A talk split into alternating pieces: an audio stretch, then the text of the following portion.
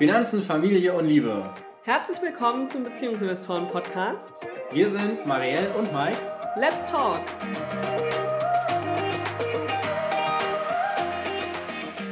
Hello, hello, hello und willkommen zum zweiten Teil unseres QAs.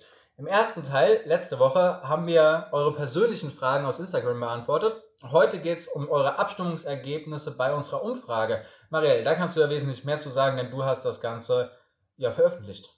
Genau, es gab drei verschiedene Umfragen, an denen ihr teilnehmen konntet und uns sagen konntet, welche Themen euch denn mehr interessieren. Es gab immer zwei zur Auswahl und ihr konntet einfach aussuchen, das beschäftigt uns mehr oder das. Natürlich hat sich alles ums Geld in der Beziehung gedreht und jetzt fangen wir direkt mal an mit der ersten Auswahl und unsere Antwort auf die Frage, denn wir beantworten in dieser Folge jetzt jeweils den Themenbereich, der euch mehr interessiert. So sieht's aus. Das erste Paar zur Abstimmung war entweder erstens Finanzen als Paar organisieren oder zweitens Finanzen mit dem Partner besprechen. Marielle, was denkst du, wie es ausgegangen ist? Also ich habe vorher gedacht, dass das über Geld sprechen eher Leute beschäftigt. Ja, da hättest du total falsch gelegen, denn mit unfassbaren 77 Prozent sind die Leute eher daran interessiert, Finanzen als Paar zu organisieren. Na dann beantworten wir das jetzt mal, wie das funktionieren kann. So sieht's aus. Da haben wir uns nämlich zwei Schritte überlegt, die wir heute einfach mal mit dir besprechen wollen. Der erste Schritt heißt den Cashflow regeln. So, was bedeutet das jetzt genau? Naja, ihr habt als Paar Einnahmen, das sind zum Beispiel eure Gehälter oder wenn ihr schon in Aktien investiert habt, vielleicht Dividenden oder ihr habt eine Immobilie, dann kommt Miete rein oder ihr vermietet euer Zimmer per Airbnb, dann kommt auch ein bisschen Miete rein. Also das heißt, ihr habt verschiedenes Geld, was zu euch fließt. Und jetzt ist die Frage, auf welches Konto fließt das Geld? Kommt das auf eure individuellen Konten? Welche Anteile kommen auf ein gemeinsames Konto? Das sind die erste Frage, die ihr euch stellt. Wohin fließen unsere Einnahmen? Dann ist es natürlich so, dass ihr als Paar jetzt nicht nur Einnahmen habt, sondern ihr habt auch Ausgaben. Ihr habt gemeinsame Ausgaben, wenn ihr zusammen wohnt, wie zum Beispiel Miete, Hobbys, vielleicht geht ihr zusammen essen, ins Theater, essen, zu Hause im Alltag, verschiedene Hygieneprodukte so, das sind alles Ausgaben, die ihr zusammen tätigt und ihr habt vielleicht auch noch Ausgaben, die ihr individuell tätigt. Vielleicht hat einer von euch ein Hobby, das nur die Person nachgeht. Der andere hat vielleicht einen Fimmel für Technik, Schuhe, Kamera, was auch immer. Geht dem auch alleine nach. Das heißt, da gibt es auch Ausgaben, die man nur alleine trägt. Und auch da ist die Frage, von welchen Konten gehen welche Ausgaben weg. Und zu all diesen Sachen, was kommt rein, was geht raus und wohin jeweils, gehört natürlich auch noch, was passiert, während das Geld bei euch ist. Ja, es kann ja auch sein, dass ihr sagt, alles Geld geht erstmal auf die individuellen Konten und ihr habt dann noch ein gemeinsames Konto, wenn ihr ein Drei-Konten-Modell pflegt als Paar. Ja, da ist dann eben auch die Frage, geht da jeden Monat ein fester Betrag drauf oder schaut ihr jeden Monat, was ähm, ihr eben braucht? Wie habt ihr das geregelt? Also diesen Cashflow-Regelungsaspekt gibt es auch noch. Genau, beziehungsweise, wenn ich das noch gerade ergänzen darf, auch gemeinsame Rücklagen oder individuelle Rücklagen. Auch das wäre ein interner Cashflow. Genau. Also wir haben das ja letzte Woche schon ein bisschen erzählt, deswegen nur ganz kurz. Bei uns ist es ja so, dass ein gewisser Teil unseres Einkommens in unsere Aktienrücklage, Immobilienrücklage, Urlaubsrücklage, allgemeine Rücklage fließt. Und das ist natürlich auch etwas, was wir intern jetzt zum Beispiel durch Daueraufträge oder sowas gelöst haben. Genau, das, das war Punkt 1. Punkt 2, Mike. Punkt 2 ist jetzt, diesen Cashflow auch zu beobachten. Das heißt, zu dokumentieren und zu wissen, welches Geld kommt aus welchen Quellen denn zu mir. Nochmal Gehalt, Miete, Dividenden, Zinsen, vielleicht Flohmarktverkäufe, was auch immer. Ne? Es gibt ja ganz, ganz viele ja. verschiedene Sachen. Ja, und da auch ein Gefühl dafür zu bekommen, was ist denn so ein Sockelbetrag, der jeden Monat kommt und ja. was sind Ausreißer, ja, weil zum Beispiel gerade Verkäufe auf dem Flohmarkt, vielleicht geht man einmal im Jahr zusammen auf den Flohmarkt, dann gibt es da zwar einen hohen Einkommenszuwachs oder einen hohen Cashflow, aber der ist natürlich nicht beständig. Und dann wiederum zu sehen, okay, es kommt aber dafür jeden Monat, wenn wir zum Beispiel über Airbnb vermieten, es kommt zwar jeden Monat ein unterschiedlicher Betrag rein, aber das sind immer mindestens 100 Euro. Da einfach ein Gefühl für zu entwickeln und das geht nur durchs Dokumentieren. Und die zweite Sache ist auch hier wieder die Ausgaben, zu gucken, wohin geht denn mein Geld überhaupt? Also was ist mir denn wichtig oder was ist uns wichtig, wohin das Geld geht? Natürlich Essen zum Beispiel braucht man, Miete braucht man, man braucht irgendwie ein Dach über dem Kopf. Also das heißt, es gibt so ein paar grundlegende Dinge und da gilt natürlich auch die Entscheidung zu treffen, wie viel ist mir das denn wert? Also wie viel ist Essen mir wert? Das ist nämlich unterschiedlich bewertet von Mensch zu Mensch und von Paar zu Paar. Und es ist auch unterschiedlich bewertet, was mir meine Wohnung wert ist. Manchen reicht es einfach aus, auf 30 Quadratmeter zusammenzuwohnen, weil sie sowieso permanent irgendwo anders sind und draußen sind. Das ist dann eine niedrigere Posten. Für andere, die sagen, naja, das möchte ich gar nicht, ich möchte lieber auf 150 Quadratmeter zusammenwohnen, dann hat das natürlich einen anderen Stellenwert. Aber auch das sollte als Paar einmal herausgefunden werden, wofür geben wir denn unser Geld aus und passt die Höhe für das, was wir ausgeben, zu dem, wie wichtig uns das ist. Genau, und auch da bietet sich einfach an, wenn man eben so ein Haushaltsbuch führt und sein Cashflow dadurch dokumentiert, dass man dann sieht, okay, was kommt minimal jeden Monat rein, was ist quasi mein Basiseinkünfte und was gebe ich maximal monatlich aus in normalen Monaten. Und somit könnt ihr errechnen, schon vorab, was eure minimale Sparquote jeden Monat sein wird. Mhm. Ja, wie viel habt ihr mindestens übrig im Monat und könnt ihr guten Gewissens investieren oder für andere Dinge zurücklegen. Gut, so sind dann die Finanzen als Paar organisiert, wenn man seinen Cashflow geregelt und dokumentiert hat. So sieht's aus. So, dann kommen wir zur zweiten Abstimmung, Marielle. Zweite Muss ich wieder sagen, ja, was die Leute wohl gesagt haben? Natürlich. Also, Sparen im Alltag als Paar, zum Beispiel Sparideen finden, unnötige Ausgaben identifizieren und so weiter. Oder Wünsche, Projekte gemeinsam realisieren, zum Beispiel die Hochzeit, Hausbau oder Reisen.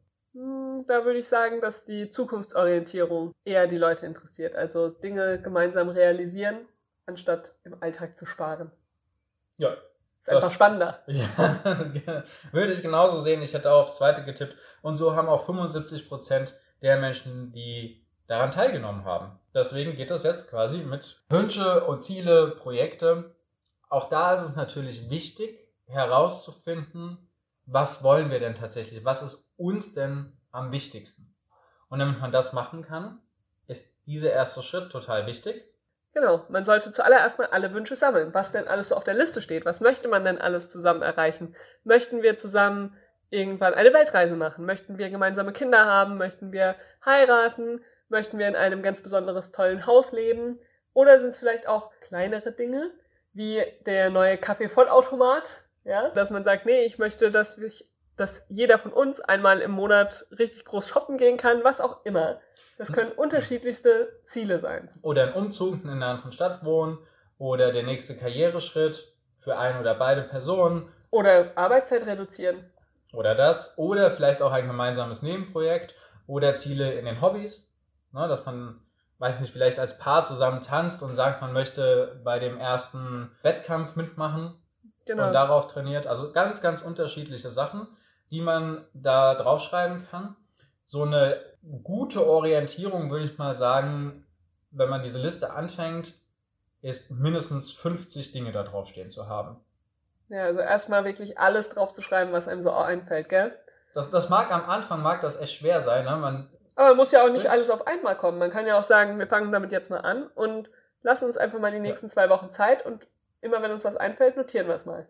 So, und dann habe ich ja gerade schon gesagt, es ist erstmal wichtig, alle Sachen zu kennen, um dann entscheiden zu können, was ist uns denn überhaupt am wichtigsten. Und dann nehmt ihr euch quasi diese Liste, die ihr jetzt habt, und priorisiert sie. Genau, weil wir alle haben ja nur beschränkte Ressourcen, Zeit, Geld, Lust, Motivation. Das ist ja einfach beschränkt. Wir werden, keiner von uns wird an 50 Zielen gleichzeitig arbeiten können und auch nicht wir als Paar gemeinsam selbst wenn wir uns da gegenseitig unterstützen.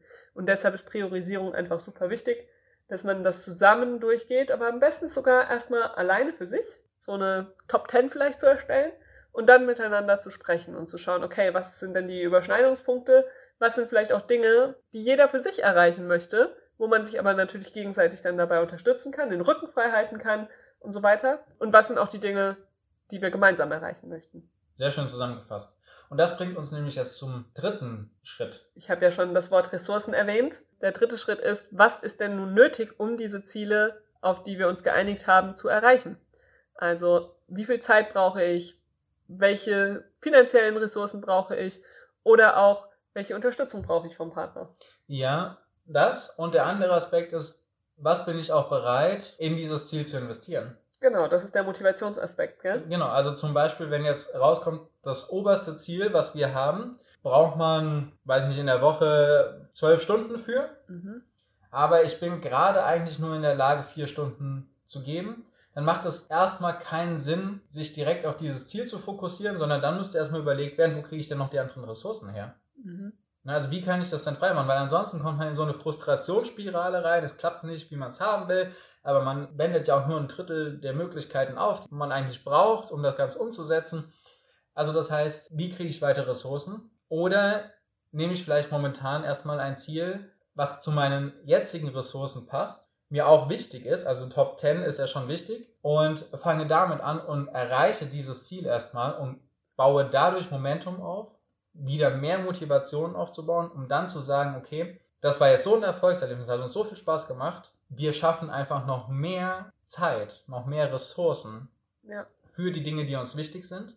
Und dann ist es vielleicht auch so, dass ich die zwölf Stunden oder dass wir die zwölf Stunden als Paar in der Woche zusammenkriegen, um dann daran zu arbeiten, was eigentlich auf Platz 1 steht. Genau. Also Platz 1 muss nicht immer das sein, woran wir als allererstes arbeiten, sondern die Top 10 könnt ihr ruhig wirklich dann auch nochmal ein bisschen umpriorisieren und sagen, je nachdem, was ihr schon für Ressourcen habt und was eben auch nötig ist, noch zu finden, arbeiten wir erstmal an diesem Ziel und dann an diesem. Und so klappt es dann auch auf jeden Fall mit dem Erreichen von gemeinsamen Zielen, denn man hat dann einfach klar, woran arbeiten wir denn und was brauchen wir dafür. Dann klappt es viel einfacher, als wenn man einfach sagt, ich erreiche meine Ziele nie. Das stimmt. Und vor allem bleibt die Frustration aus. Ne, Ja. Das ist ein ganz großes Hemmnis bei Ziele erreichen. Das bringt uns auch schon zur dritten Abstimmung. Huhu. Ja, also dritte Abstimmung. Position 1 war, wie kann ich meinen Partner davon überzeugen, sich mit Finanzen zu beschäftigen? Mhm. Oder Nummer 2, welche Schritte sollten wir gehen, um gemeinsam reich zu werden? Auch da denke ich, dass es das Reichwerden ist, weil das wieder zukunftsorientiert ist. Und außerdem haben wir über das Überzeugen des Partners ja schon letzte Woche in der Folge gesprochen. Also wenn dazu Fragen sind, könnten die Leute da reinhören. So sieht's aus. Und tatsächlich ist es auch so, 72% haben abgestimmt für gemeinsam reich werden. Wie funktioniert's? So, Na. Mike, du musst es sagen. Ah, ich muss es sagen. War Also- eine Millisekunde früher. Genau, die ersten beiden Punkte haben wir eigentlich schon besprochen. Der erste Punkt ist, Finanzen als Paar zu organisieren. Das ist die Grundlage. Zu wissen, wie das Geld bei uns von Konto zu Konto fließt und zu wissen, ja, wie es denn tatsächlich aussieht, wie denn der Cashflow tatsächlich aussieht. Wenn ich diese Grundlage habe, dann kann ich mir jetzt überlegen, was sind denn meine Ziele? Was bedeutet denn überhaupt für uns, reich zu werden? Hm. Ja, das kann total unterschiedlich sein, gell? Also selbst innerhalb der eigenen Familie zum Beispiel, unter Geschwistern oder in einer Beziehung. Die Definition von reich kann so unterschiedlich sein. Genau. Also ich habe mich ja im Rahmen meines Kindersachbuches, was übrigens am 19. August erscheinen wird, Rund um Geld für Kinder. genau, rund um Geld für Kinder auch mit dem Thema Reichtum beschäftigt. Es gibt da verschiedene Definitionen. Mhm. Reichtum ist zum Beispiel dann, wenn du Sachen im Überfluss hast, die also nicht mehr wirklich brauchst, Na, dann sind wir ja schon reich. sondern mehr hast, als du brauchst. Das wäre eine Definition. Eine andere Definition wäre, wenn du mehr als das Doppelte des durchschnittlichen Gehalts in deinem Land hast. Ha, dann sind wir nicht reich, Mike. Nee. Also, durchschnittliches Gehalt in Deutschland ist, glaube ich, 3000 brutto oder ein bisschen mehr, 3300 brutto, irgendwas in der Mhm. Richtung. Das ist das durchschnittliche Gehalt. Das heißt, reich wäre man, wenn man jetzt mehr als 6600 Euro brutto im Monat verdienen würde. Als Paar. nee, als Einzelperson. Als Paar natürlich dann das Doppelte. Ach so, mehr als das Doppelte. Genau. Ah, Ja. okay. Na, als Paar wären es dann irgendwie 13.200, 13.300 Euro im Monat. Dann äh, wäre man da auch reich. Also es gibt so ein paar Definitionen, Mhm. aber an sich ist es ein sehr schwammiger Begriff, der ja von Person zu Person und jetzt in unserem Fall von Paar zu Paar tatsächlich selbst definiert werden muss. Und der sich ja auch verändern kann, gell? Also Ja. ich würde sagen, als ich 18 war, war reich für mich was ganz anderes, Oh ja, als es jetzt ist. ich weiß noch, reich, reich war man in der Grundschule, wenn man äh, zwei Mark hatte damals, um sich so eine riesengroße Dose mit Gummibärchen kaufen zu können. Na, da war man ultimativ reich. Oder man hatte die ganzen Sammelkarten, Pokémon-Karten, weil Pokémon-Karten waren damals äh, in meiner Jugend auch schon, da kamen sie auf. Ja. Ja, oder Familien in der Kindheit, wenn man gesehen hat, okay, andere verreisen in die USA in den Genau, Sommerferien. da waren sie super reich. ja, dann waren die super reich. Oder sie hatten äh, als erstes das neue Nokia-Handy. Ja, mit Snake Mit drauf. Snake, genau. Die Kinder, die, die Snake gespielt haben, die waren reich. Ja. Und Ähm. heute ist das natürlich eine ganz andere Definition in unseren Genau. Augen. Aber es wandelt sich und deswegen macht es da auch Sinn, einfach mal wieder drüber zu gucken Ja, und auch miteinander zu sprechen, gell? Und rauszufinden, was ist denn unsere Definition und wo wollen wir hin? Weil einfach nur als Paar zu sagen, wir wollen zusammen reich werden, wie schaffen wir das? Ja, dann können wir euch auch nicht so gut helfen, weil wir dann gar nicht wissen, wo wollt ihr denn genau hinkommen? Was bedeutet es für euch, reich zu sein? Wenn ihr dann zu uns kommt und uns fragt, wie schaffen wir das? Helft uns dabei. Dann können wir immer erstmal sagen, ihr müsst erstmal für euch definieren, was denn reich sein bedeutet, wohin ihr eben zusammen kommen wollt, ganz konkret. Also, das bringt uns auch zum dritten Punkt, Marielle, der da lautet. Genau, als dritten Punkt geht es eigentlich immer darum, mehr zu verdienen und die Einkommensströme zu erhöhen. Denn reich werden wir ja nicht dadurch, dass wir super viel sparen und immer weniger ausgeben, sondern. Das ist vor allen Dingen limitiert. Genau, da ist einfach irgendwann ein Punkt erreicht, wo man sagen muss, okay, man kann sich jetzt da auch noch einen Euro im Monat sparen, aber davon werdet ihr halt nicht reich. Vor allen Dingen auch vom Mindset her nicht. Ne? Also sparen in diesem Sinne bedeutet auch einfach, dass ich immer am Verzicht lebe. Mhm. Immer nochmal verzichten, nochmal verzichten, nochmal verzichten. So, das ist natürlich auch kein Mindset, keine Glaubenssätze für großen Reichtum aufbauen. Es ist auch kein Gefühl von Reichtum, ja, wenn man sich immer eingeschränkt fühlt. Also ich habe ja ganz am Anfang schon gesagt, oh, dann sind wir ja schon reich, weil wir mehr Dinge haben, als wir brauchen. Ja, das kann ich nur sagen, weil ich nicht das Gefühl habe, dass ich auf Dinge verzichten muss, weil ich ständig am Sparen bin. Genau. Also, ja. Einkommensströme vervielfachen und erhöhen, sodass mehr reinkommt. Und jetzt kommt Sparen doch nochmal rein, weil Sparen ist nämlich Mittel zum Zweck. Ne, es ist nicht der Selbstzweck. Ich spare nicht, um zu sparen, um immer mehr zu verzichten und immer mehr anzuhäufen, sondern ich halte Geld bewusst zurück, um was mit dem Geld zu tun. Um es zu investieren im vierten Schritt. Und warum? Warum müssen wir investieren, um reich zu werden? Naja, weil ich damit eine weitere positive Spirale nach oben in Gang setze. Also ich habe es im dritten Schritt schon geschafft, in irgendeiner Form mehr Geld in meine Einkommensströme zu machen. Das kann sein, dass ich in eine Gehaltsverhandlung gegangen bin. Das kann sein, dass ich den Job gewechselt habe. Es kann sein, dass wir unser Zimmer jetzt vermieten über Airbnb. Es kann sein, dass wir ausmisten und Sachen auf dem Flohmarkt verkaufen. Also aus irgendeinem Grund haben wir es jetzt geschafft, etwas mehr Geld auf unser Konto zu bekommen. Und wenn wir dieses etwas mehr Geld auf unserem Konto jetzt anfangen zu investieren, dann haben wir dadurch die Möglichkeit, aus diesem etwas mehr Geld nochmal etwas mehr Geld und nochmal etwas mehr Geld zu machen, was ich dann immer wieder aufsummieren und was ich wieder investieren kann. Mhm. Und investieren bedeutet jetzt auch nicht, das Geld zu nehmen und alles in den ETF zu packen, das wäre zu plump, sondern investieren bedeutet jetzt tatsächlich herzugehen und zu sagen, was brauche ich denn für meine Ziele? Welches Netzwerk brauche ich denn? Mhm. Also wo sollte ich mich aufhalten? Mit welchen Leuten sollte ich mich unterhalten? Welche Menschen möchte ich in meiner Umgebung haben, mich mit denen regelmäßig treffen?